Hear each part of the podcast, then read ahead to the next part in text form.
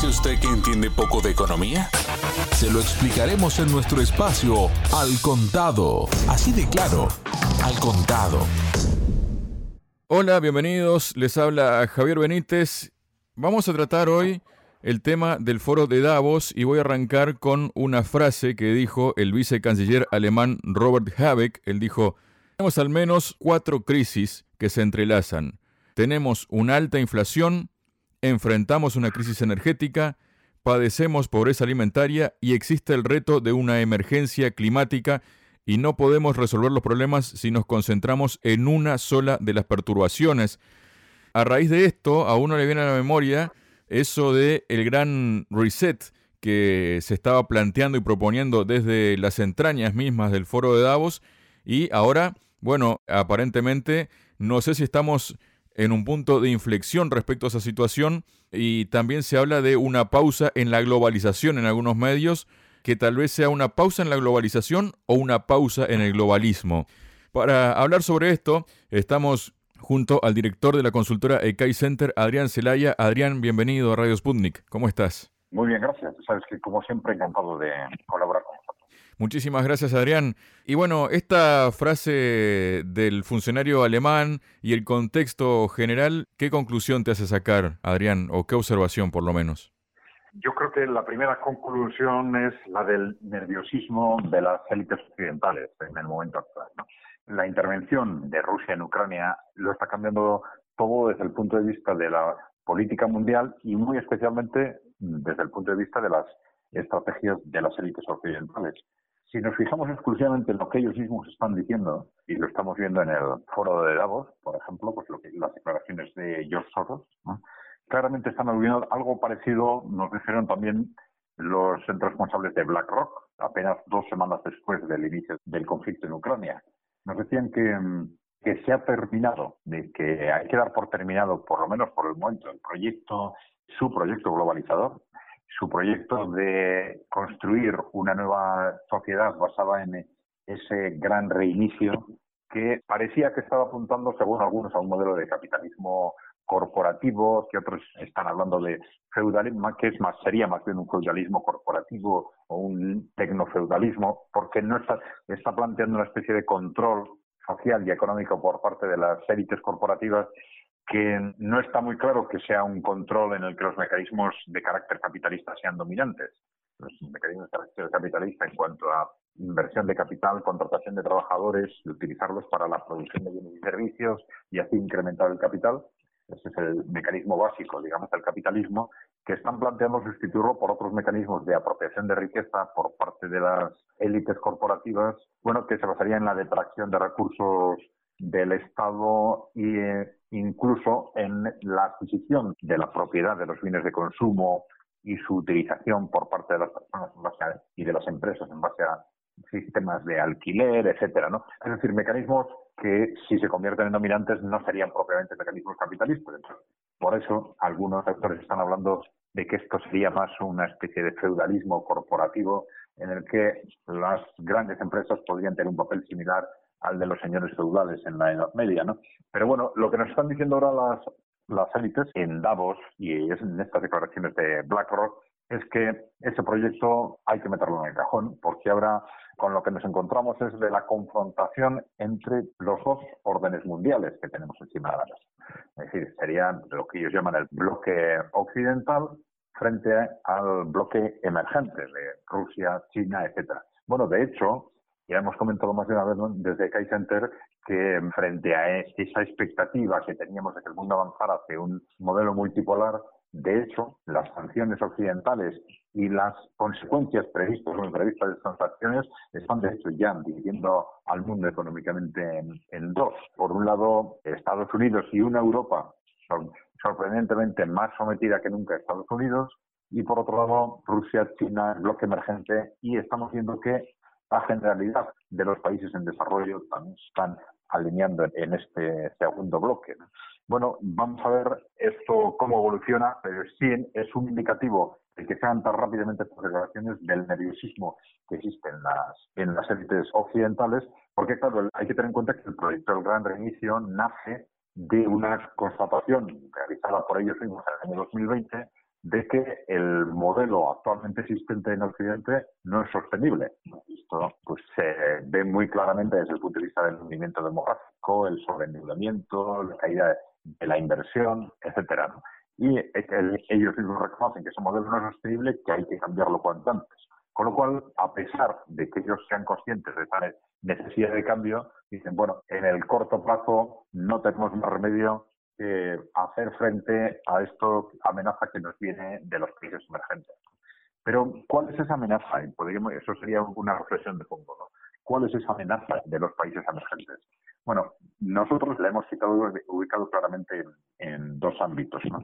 pero fundamentalmente la cuestión clave es que no se trata de una amenaza para Europa y Estados Unidos propiamente, sino más bien para esas élites corporativas que controlan Europa y Estados Unidos. Y la amenaza empezó con mucha claridad en el momento en que, vamos a decir, Vladimir Putin y el, el entorno de los servicios de inteligencia que apoyaba a Vladimir Putin llegan al poder en Rusia y durante los primeros años inician una campaña sustancial para sacar del poder político a las oligarquías corporativas, a esos grandes oligarcas corporativos que habían destruido Rusia en los años 90 y que son prácticamente los mismos que controlan Europa y Estados Unidos. Claro, a partir de ese momento Rusia ya se convierte en un enemigo clarísimos de las élites occidentales. Claro, se hicieron más cosas, ¿no? También la intervención de Rusia en, Siria, que destruyó la estrategia de la élite occidental de someter y destruir los países musulmanes independientes y avanzados como un primer paso para luego contener o someter a, Rusia y China. Esa se destruyó de forma muy directa con esta intervención en, en Siria. Y algo similar nos encontramos en, China. Con la llegada de Xi Jinping, el desarrollo de China ha estado muy ligado durante décadas a una especie de pacto con las grandes multinacionales occidentales en las que China conseguía una, su industrialización y las multinacionales occidentales conseguían mano de obra barata y nuevos mercados. Xi Jinping no rompe ese pacto, pero lo empieza a replantear porque empieza a tomar medidas de lucha anticorrupción por un lado y de claro sometimiento de las élites corporativas, de las grandes multinacionales extranjeras y, chinas también, ¿no? Tal forma que Xi Jinping quiere asegurar que el poder político está por encima del poder económico. Y esta es, yo creo que seguramente la gran amenaza de este bloque emergente. Porque son, podemos constatar que hay, digamos, ideologías distintas, culturas distintas, e incluso religiones distintas entre unos países y otros de este bloque, pero yo creo que estos son los aspectos comunes. ¿no?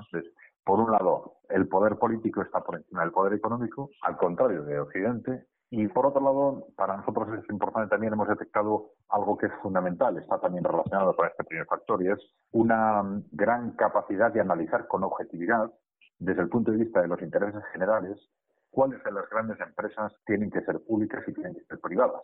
Algo que en Occidente es una capacidad que está perdida. Pero claro, de, cualquier forma, estamos hablando de elementos que son amenazas directísimas y así lo sienten, ¿no?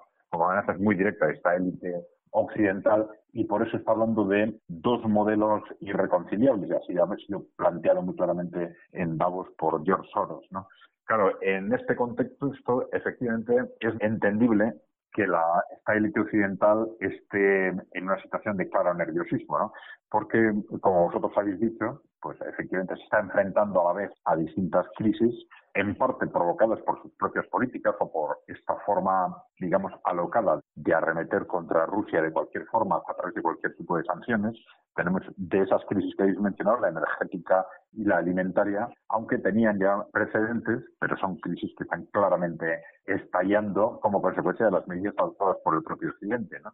mientras que la crisis inflacionaria en buena parte ya estaba creada anteriormente como consecuencia del propio desgaste del sistema, de ese sistema neoliberal que estaba llegando a, sus últimos coletazos.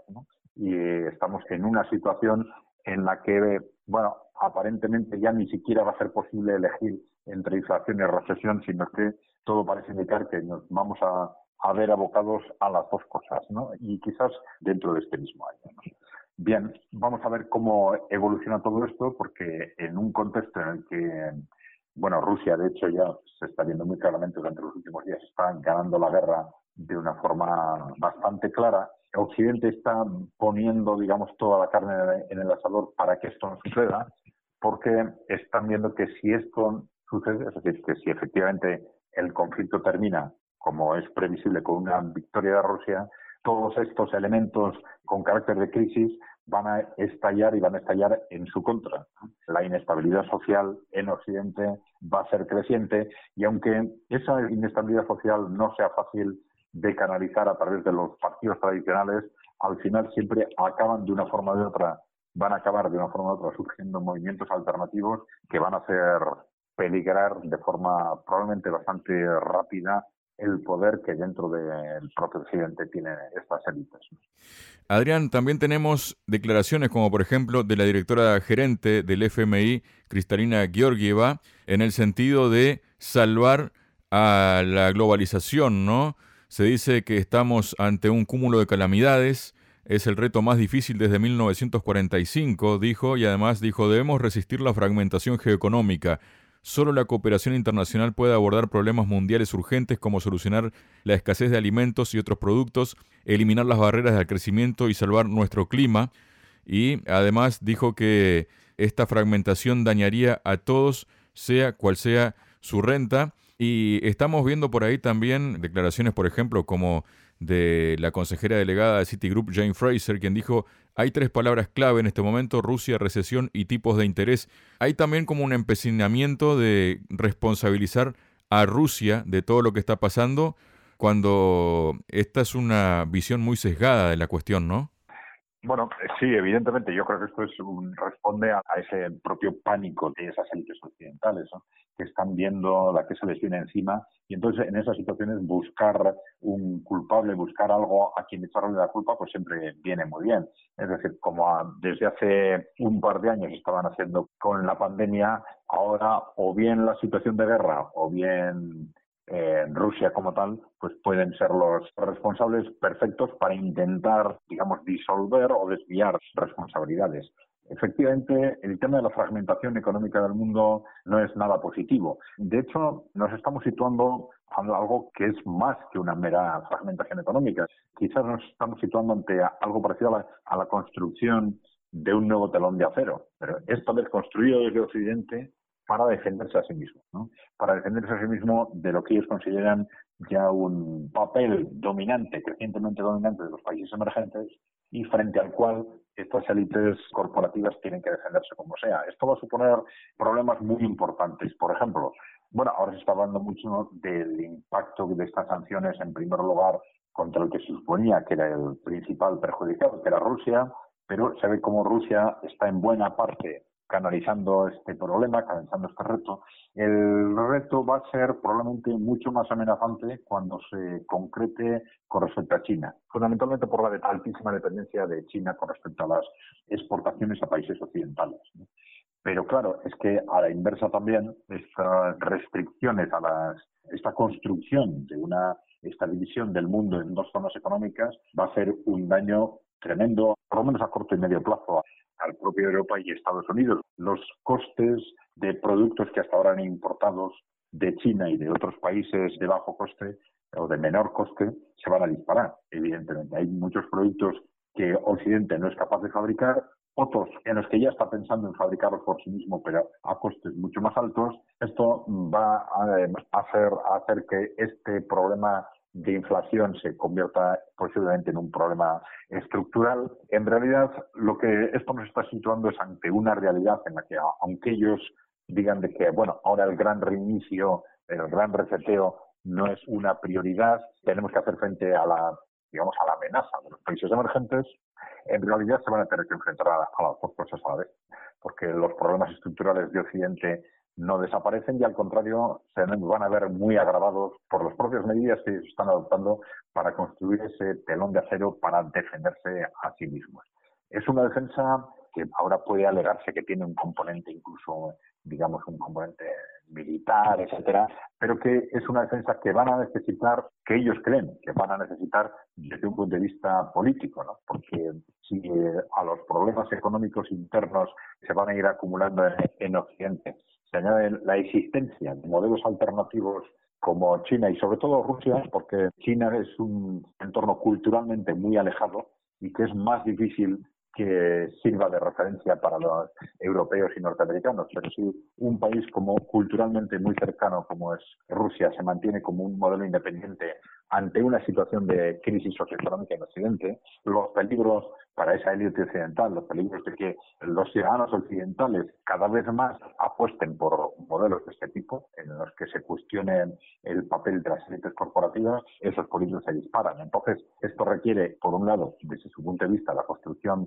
de ese telón de acero y la demonización de esos modelos alternativos, de Rusia por un lado, y ya vemos cómo irá viniendo muy rápidamente también probablemente de China. Adrián, después tenemos ¿no? el tema de la verde Alemania que aparentemente tiraría de carbón de vuelta ante una posible crisis de petróleo, por ejemplo, ¿no? o de gas. ¿Cómo ves esto? Sí, nosotros siempre hemos comentado que los modelos ecológicos europeos y muy especialmente en Alemania eran modelos desorbitados, eran modelos irracionales y que se estaban gestionando de una forma casi religiosa.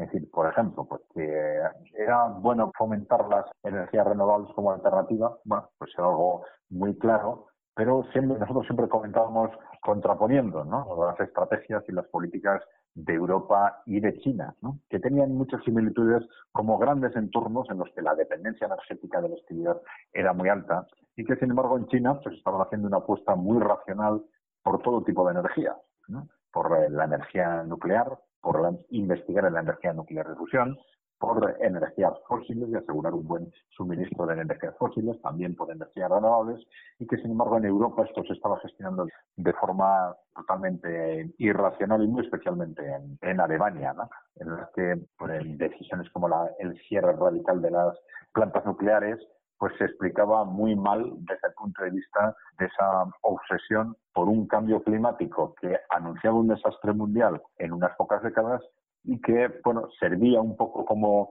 reclamo de unas determinadas políticas y unas determinadas inversiones públicas, pero que se explicaba muy mal con la realidad. Evidentemente, si realmente nos hubiésemos creído, si realmente los políticos occidentales se hubiesen creído que ese desastre del cambio climático era real, pues lo primero que se hubiese hecho es llenar Europa de centrales nucleares, muy probablemente, porque frente a posibles riesgos de seguridad o de, contaminación de las centrales nucleares, son riesgos absolutamente insignificantes comparándolos con el aparente riesgo generado por el cambio climático que supuestamente iba a suponer una auténtica debate mundial. No está muy claro, en definitiva, en qué medida nuestros propios políticos se creían o no se creían esto, pero es evidente que en cuanto han aparecido otro tipo de, de retos de corto plazo, para las propias grandes empresas y los grupos políticos que estaban defendiendo ese tipo de políticas,